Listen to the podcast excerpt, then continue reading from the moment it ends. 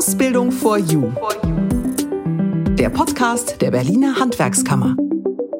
Hallo und herzlich willkommen zur neuesten Ausgabe des Podcasts der Handwerkskammer Berlin. Und in dieser Folge kann ich sagen, wird's spannend, denn wir haben Gäste im Studio und wir schalten auch noch nach Spanien im Laufe dieser Folge.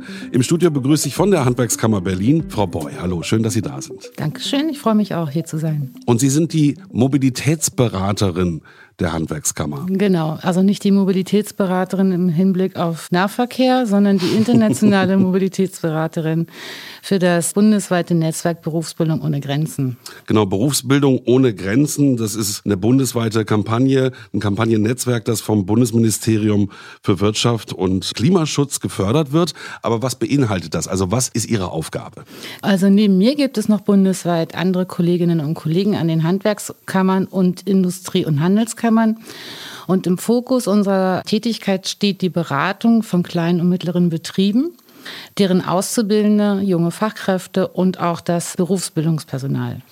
Und Ihre Aufgabe ist es, Betriebe zu beraten und die Azubis ein bisschen durch die Welt zu schicken. Weil man kennt ja das Erasmus-Programm, meistens vom Studieren her, aber das geht auch in Ausbildung, was mir auch völlig neu war. Genau, das wissen leider ganz viele nicht. Das ist auch während der Ausbildung oder auch nach der Ausbildung kann man Erasmus-Fördermittel in Anspruch nehmen, um Auslandspraktika, berufliche Lernaufenthalte im Ausland zu machen. Bei Studierenden ist es mittlerweile selbstverständlich, in der beruflichen Bildung leider noch nicht nicht und deshalb gibt es uns und wir sorgen halt dafür, dass mehr Auszubildende und auch junge Fachkräfte daran teilnehmen an solchen Programmen. Ist das denn nicht schwierig? Also ich glaube, bei einem Studiengang stelle ich mir das tatsächlich auch leichter vor. Vielleicht ist es deswegen auch bekannter. Aber wie bringe ich jetzt äh, Tischler oder Glaser oder Bäcker von hier nach Frankreich oder Spanien? Wie geht das vonstatten? Also ich bringe die da nicht hin.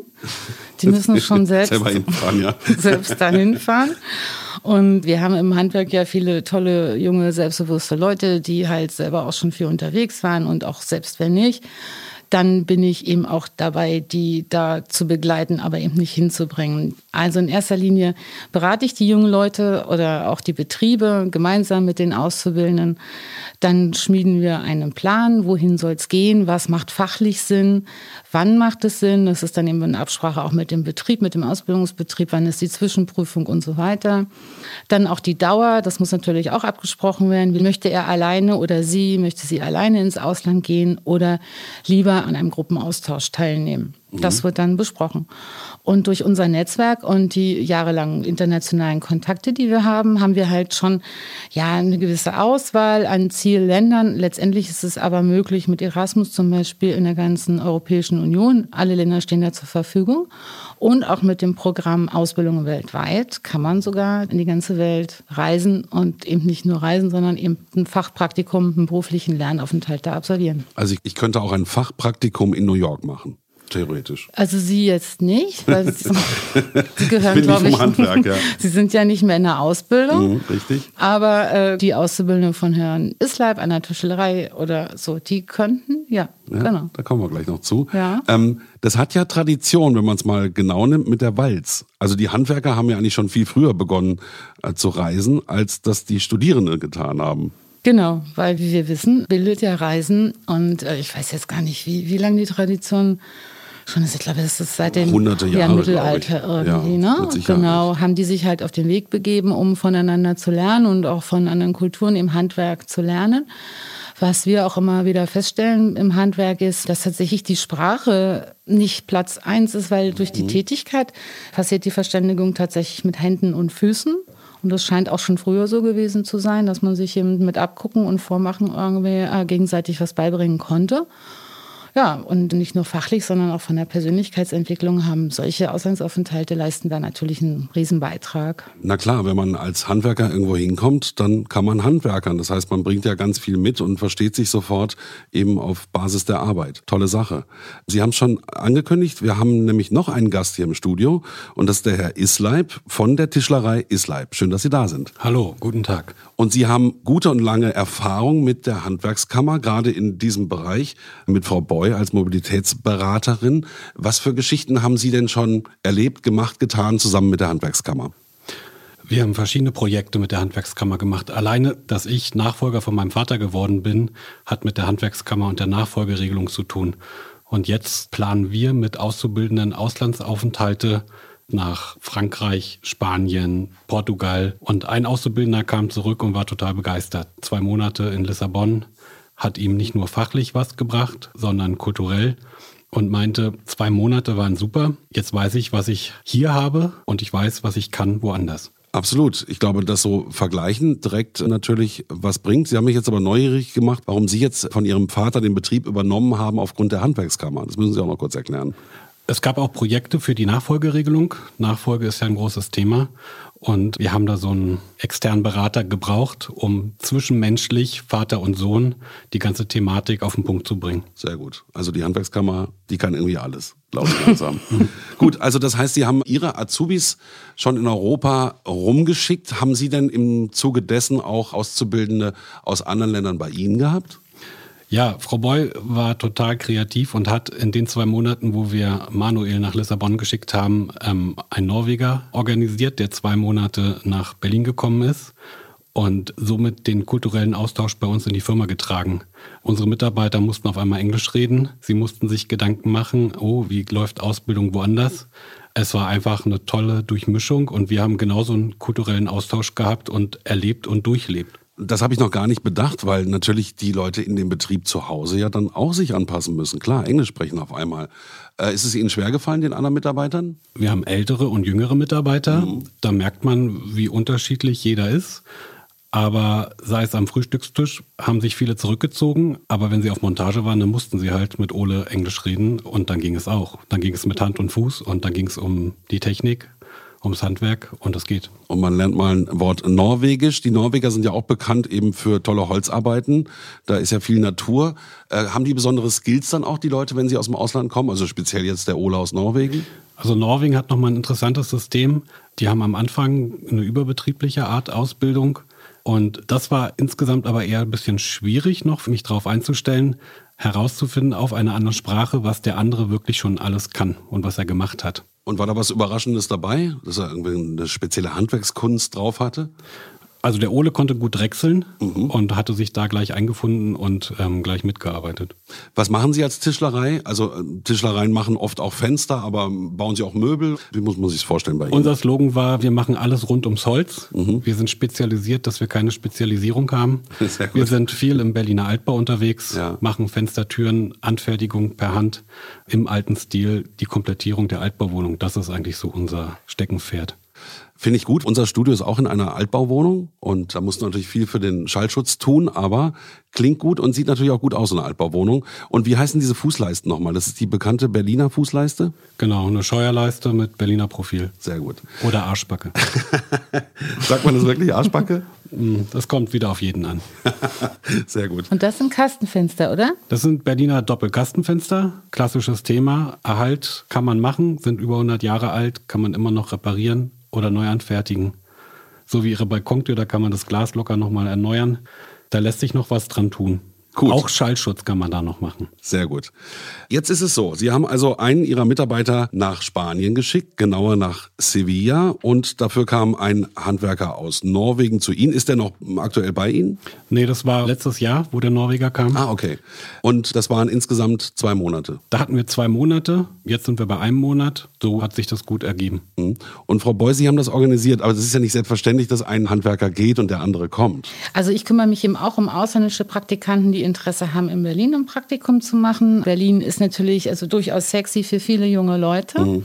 Und es gibt auch in Berlin ja viele kleine, vor allem sehr kleine Handwerksbetriebe, die es sich eben einfach auch vom Auftragsvolumen nicht immer leisten können, ihren Auszubildenden wegzusenden, ins Ausland zu senden, weil die sind ja so ab dem zweiten Lehrjahr teilweise schon voll im Arbeitsprozess, Auftragsprozess drin. So soll es ja auch dann sein.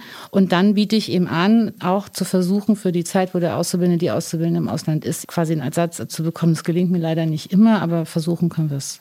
Na klar, so geht das Ganze dann auch auf. Viele Betriebe sind ja auch klein, was weiß ich, fünf, sechs, sieben Mitarbeiter. Da tut das schon weh, wenn einer fehlt. Genau. Und wenn dann ein anderer kommt, dann geht es irgendwie auch wieder auf. Genau. Herr Islab, die wichtigste Frage für mich ist, warum machen Sie das als Betrieb? Wir unterstützen unsere Auszubildenden ganz klassisch darin, die Welt kennenzulernen. Also das Handwerk, aber dazu gehört halt viel mehr. Und unser klassischer Auszubildender kommt von der Schule, war nicht im Ausland und hat jetzt die Möglichkeit, auch dieses tolle Erlebnis mitzumachen. Kulturell, handwerklich, das sind zwei Dinge, die man da über den Tellerrand schaut. Mhm. Also ein bisschen humanistisch auch. Auf jeden Fall. Klar. Spreche ich auch aus eigener Erfahrung. So, und wen rufen wir jetzt an? Das ist ein Mitarbeiter seit wann bei Ihnen?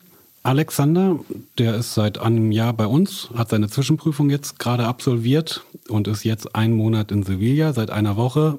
Hatte sich auch sehr stark mit dem Ole letztes Jahr hier in Berlin gezeigt, ihm sich so ein bisschen angenommen. Und da haben wir gleich gesagt, wir bieten das jetzt jedem Auszubildenden an und haben das jetzt im Ausbildungsplan inbegriffen.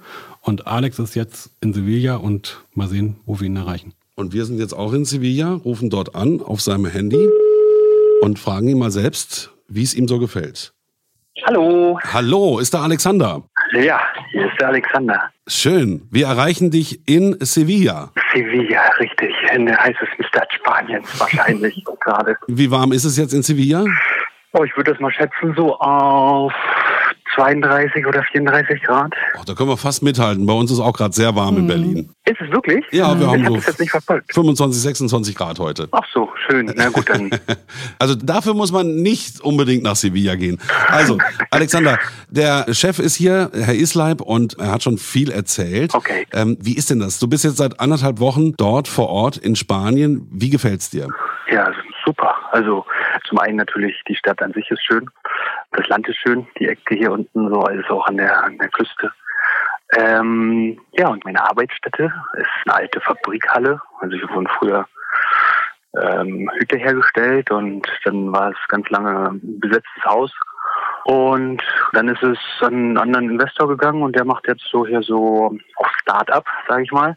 Und hier sind so Coworking Spaces und äh, Ateliers für Künstler und halt dann eine Werkstatt, eine große oder eine Werkstatt für zehn Leute momentan. Das wird gerade noch so ein bisschen umgestaltet.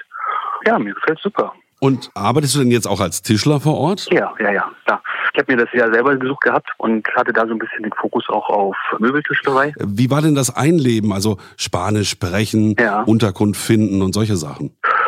Dadurch, dass es hier so ein, sag ich mal, internationaler Standort ist, also Sevilla ist bekannt ja für äh, als Erasmus-Standort auch, also für Studenten, als auch für Schüler und Auszubildende. Es ist hier sehr international, also man kann gut mit Englisch kommt man gut zurecht. Ähm, ich habe schon ein bisschen spanisches Vokabular so als Vorkenntnis gehabt. Also damit kommt man auf jeden Fall in Sevilla zurecht. Wenn man jetzt so ein bisschen aufs Land geht, dann ist es schon natürlich schwieriger. Da wird äh, das Englische dann weniger und eher das Spanische relevant. Und in der Werkstatt, mein Chef ist aus Großbritannien, also da wird Englisch gesprochen. Und die anderen versuchen es, wenn nicht, Hand und Fuß ist immer auch eine Methode natürlich, sich zu verständigen. Oder es gibt halt das Internet, ja, da kann man ja auch sich dann das ein bisschen übersetzen lassen. Und die Unterkunft habe ich äh, tatsächlich über sowas ähnliches wie eBay Kleinanzeigen gefunden. Das war relativ einfach, Vertrag abgeschlossen und dann ging es auch schon los. Also war eine kleine Anzahlung notwendig im Voraus und jetzt am Ende dann nochmal der Rest der Zahlung. Naja, wer in Berlin eine Wohnung findet, wird das in Sevilla wahrscheinlich auch schaffen, ne? Auf jeden Fall, auf jeden Fall. Okay. Ja. Gut, dein Chef steht hier. Wie ist das? Hat ein Chef auch Sorge, dass der Mitarbeiter, weil es so schön ist, nicht wieder zurückkommt? Also der Alex ist ja hier gut beheimatet in Berlin mit Frau und Kind und ich finde das toll, dass er die Chance nutzt, auch was anderes zu sehen, die spanische Sonne. Und ich freue mich schon, dass er uns erzählt, was er da alles erlebt hat. Und wie ist das für Sie, Frau Boy, wenn Sie jetzt dann jemanden tatsächlich hören, der jetzt in der Sonne Spaniens steht, den Sie vermittelt haben? Tolles Gefühl? Ja, toll, ihn zu hören. Und schön zu hören, dass es ihm gut geht. Genau, Alexander ist natürlich auch ein Beispiel, der hat sich das alles selbst organisiert. Das geht natürlich auch. Ne? Also es muss jetzt nicht immer über meine irgendwie Kontakte laufen oder auch, dass ich jetzt da die Unterkunft für jemanden suche, sondern es ist schon toll, wenn Auszubildende sich da auch selber kümmern und sagen, nö, ich habe mir das so und so vorgestellt. Und das war bei Alexander. Lief auch alles super, ganz selbstständig. Das heißt aber, wenn ich eine Unterkunft suche, würden Sie mir auch helfen dabei? Genau. Aha. Ja. Okay. Also wird ja immer mehr Service. Das ist ganz. ist ein ganzes also, äh, Paket. ja, außer dass ich halt mitkomme, ne? Das habe ich ja schon gesagt. Genau. Ja, verstehe ich gut. Also ich kriege auch Fernweh, wenn ich das so höre. Mhm. Schon mal vorher in Sevilla gewesen, Alex, oder war das das erste Mal? Nee, das war tatsächlich das erste Mal. Hab nur von vielen Leuten gehört, ja eine wunderschöne Stadt ist, aber selber noch nicht hier gewesen. Mhm. Also ganz beeindruckend. Und ist das so eine Illusion oder passt das zusammen? Also hat man so ein romantisches Bild davon, ich gehe ins Ausland und arbeite dort oder denkt man eigentlich, wenn man ans Ausland denkt, eher an Urlaub? Mm, beides. Nein, ähm, tatsächlich, also mir ist schon sehr wichtig, hier eine Aufgabe zu haben, zu arbeiten. Ja, deswegen bin ich ja hergegangen, wenn ich Urlaub machen wollte, dann könnte ich das halt auch im Urlaub machen, also in meinem Betriebsurlaub. Euer Norweger Ole, Alexander, mit dem hattest du auch zu tun, den hast du da auch äh, betreut, als er bei euch in der Tischlerei war. Ja, ja war das eine gute Zeit? Ja, auf jeden Fall. Also ich fand, war eine prägende Zeit so. Er hat gut was eingebracht. Ich glaube, ihm hat es auch viel gebracht und Berlin hat ihm auch Spaß gemacht. Hm. Klingt alles sehr spannend. Jetzt bist du erst anderthalb Wochen vor Ort. Kannst du denn schon sowas wie ein Resümee ziehen und sagen, das ist super, das vielleicht nicht so super? Hm, die Arbeitsweise ist natürlich eine ganz andere. Der Arbeitsansatz ist ein anderer. Das ist ganz spannend. Die Technik ist eine ganz andere. Das liegt natürlich auch jetzt an der Tischlerei hier. Hier wird quasi mehr mit der Hand gearbeitet und weniger mit Maschinen. Das heißt, die Maschinen sind in einem anderen Zustand als jetzt bei uns in der Werkstatt. Also das heißt, ja, die Arbeitsgeräte könnten natürlich besser sein, aber nichtsdestotrotz so ein tolles Arbeiten und mit der Hand arbeiten ist ja genauso gut. Die Arbeitszeiten sind ganz andere. Ich war am Anfang überrascht. Mein Chef und ich haben um acht angefangen und dann ist halt ganz lange nichts passiert irgendwie bis halb zehn ungefähr und dann kamen so die ersten, genau, und dann gab es erstmal einen Kaffee und so. Also dafür wird halt länger dann abends gearbeitet. Das liegt wahrscheinlich auch so ein bisschen an der Temperatur natürlich. Ja, ansonsten vom Resümee her kann ich nur sagen, kann ich es nur jedem empfehlen. Okay. Das ist doch ein gutes Schlusswort. Also das kann man auf jeden Fall machen, ne? Mhm. Auf jeden Fall. Okay. Also egal wie, machen. Sehr gut. Dann bedanke ich mich für das Gespräch. Liebe Grüße nach Spanien. Gerne. Und bis bald wieder in Berlin. Alles klar. Bis dann. Tschüss. Tschüss. Ja, da hat der Alex was angesprochen. Wie sieht das jetzt aus? Also Erasmus, welche Parameter sind das? Kriegt man da ein bisschen Taschengeld oder wie sieht das aus, Frau Boy? Also Erasmus ist das größte europäische Förderprogramm, was eben berufliche Aufenthalte im Ausland fördert oder eben auch Studenten, aber wir reden ja hier über die berufliche Bildung. Mhm. Und nicht nur für Auszubildende im Übrigen, sondern auch für Personen nach der Ausbildung bis zu einem Jahr und auch für Berufsbildungspersonal. Also Herr Islab, der ja auch ausbildet, könnte also auch ah. Auslandserfahrungen sammeln.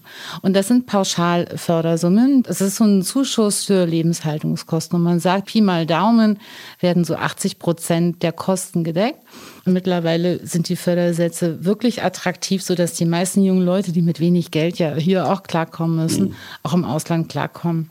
Ja, da haben wir jetzt ja einiges gehört von Alexander. Wenn ich jetzt sage, als junger Auszubildender, ich möchte das machen, Frau Boy, wie läuft das jetzt vonstatten mit der Handwerkskammer zusammen? Also am besten wäre, wenn mich der Auszubildende, die Auszubildende kontaktieren würde, entweder telefonisch oder per E-Mail. Mhm. Und dann vereinbare ich ein Beratungsgespräch. Persönlich geht ja jetzt wieder. Vorher ging es eine Weile nur telefonisch. Jetzt gerne persönlich. Ich komme auch in den Betrieb oder die, der Auszubildende kommt zu mir. Und dann besprechen wir alles. Ihre E-Mail-Adresse finden Sie jetzt unten in den Show Notes, damit Sie Frau Boy auch, wenn Sie wollen, gleich anschreiben können. So, ganz zum Schluss müssen wir nochmal zusammenfassen, was ist zu beachten und was kann man falsch machen? Also, welche Regeln gibt's für so einen Auslandsaufenthalt für Auszubildende?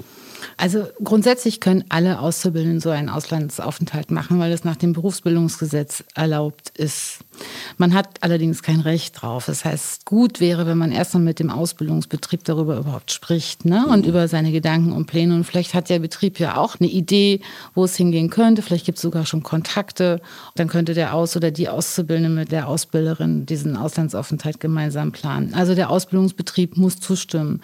Genauso auch die Berufsschule. Auszubildende müssen während der Ausbildung ja zur Berufsschule gehen. Die muss also auch ihr Okay geben. Muss man im Ausland dann auch zur Berufsschule gehen? Nein, das Nein. muss man nicht. Dann ist man freigestellt. Dann ist man freigestellt, genau. Und wenn der Betrieb eben die Auszubildenden freistellt, dann ist er auch verpflichtet, die Ausbildungsvergütung weiter zu bezahlen. Okay, also das heißt, Zustimmung ist wichtig, Ausbildungsvergütung muss weiter bezahlt werden und Befreiung von der Berufsschule, Herr Isleib.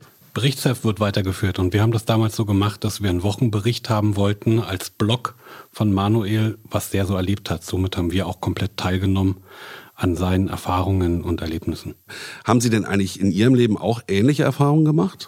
Nicht während der Ausbildung, aber danach war ich vier Monate in Israel im Kibbutz als Volontariat und ich habe nachträglich bis jetzt in meinem Leben nichts Vergleichbares erlebt. Das hat mich sehr geprägt, das hat mir Selbstvertrauen gegeben, das hat mich verändert. Und Frau Boy, haben Sie auch sowas erlebt in Ihrem Leben? Ja, ich durfte während des Studiums ein Semester in Frankreich studieren. Wo waren Sie denn in Frankreich? Ich war im schönen Süden in Bordeaux. Oh, in Bordeaux. Mhm. Direkt am Atlantik. Genau. Wunderschön und guter Wein. Sehr guter Wein. Toll. Also Sie haben ja Lust auf Reisen gemacht und wenn ich Azubi wäre, würde ich jetzt sofort einen Termin mit Frau Boy veranstalten, um mich da in diesem Punkt weiterzubringen. Wie gesagt, ich bin immer wieder erstaunt, was die Handwerkskammer alles zu bieten hat. Herr Isleib, schön, dass Sie da waren. Bitte, danke. Toll, dass Sie als Chef sowas möglich machen. Und wie immer an dieser Stelle noch weitere Veranstaltungen der Handwerkskammer kurz und kompakt. Ausbildung for You. Die Ausbildungsnews. Vom 16. bis 18. August findet im Kosmos Berlin die diesjährige Last-Minute-Börse statt. Sie haben die Möglichkeit, Ihren Betrieb und Ihre Ausbildungsplätze zu präsentieren und mit Jugendlichen ins Gespräch zu kommen. Informationen erhalten Sie bei der passgenauen Besetzung der Handwerkskammer. E-Mail vermittlung at hwk-berlin.de mit dem Online-Formular können Sie schnell und kostenlos einen Ausbildungsvertrag erstellen. Das Formular und Informationen rund um den Ausbildungsvertrag erhalten Sie auf der Homepage der Handwerkskammer hwk-berlin.de. Die Handwerkskammer Berlin wünscht allen Ausbildungsbetrieben und allen neuen Auszubildenden einen guten Start in die Ausbildung. Ausbildung for You. Der Podcast der Handwerkskammer Berlin erscheint jetzt regelmäßig. Wenn Sie sich informieren wollen, dann besuchen Sie doch mal die Website der Handwerkskammer www.hwk-berlin.de.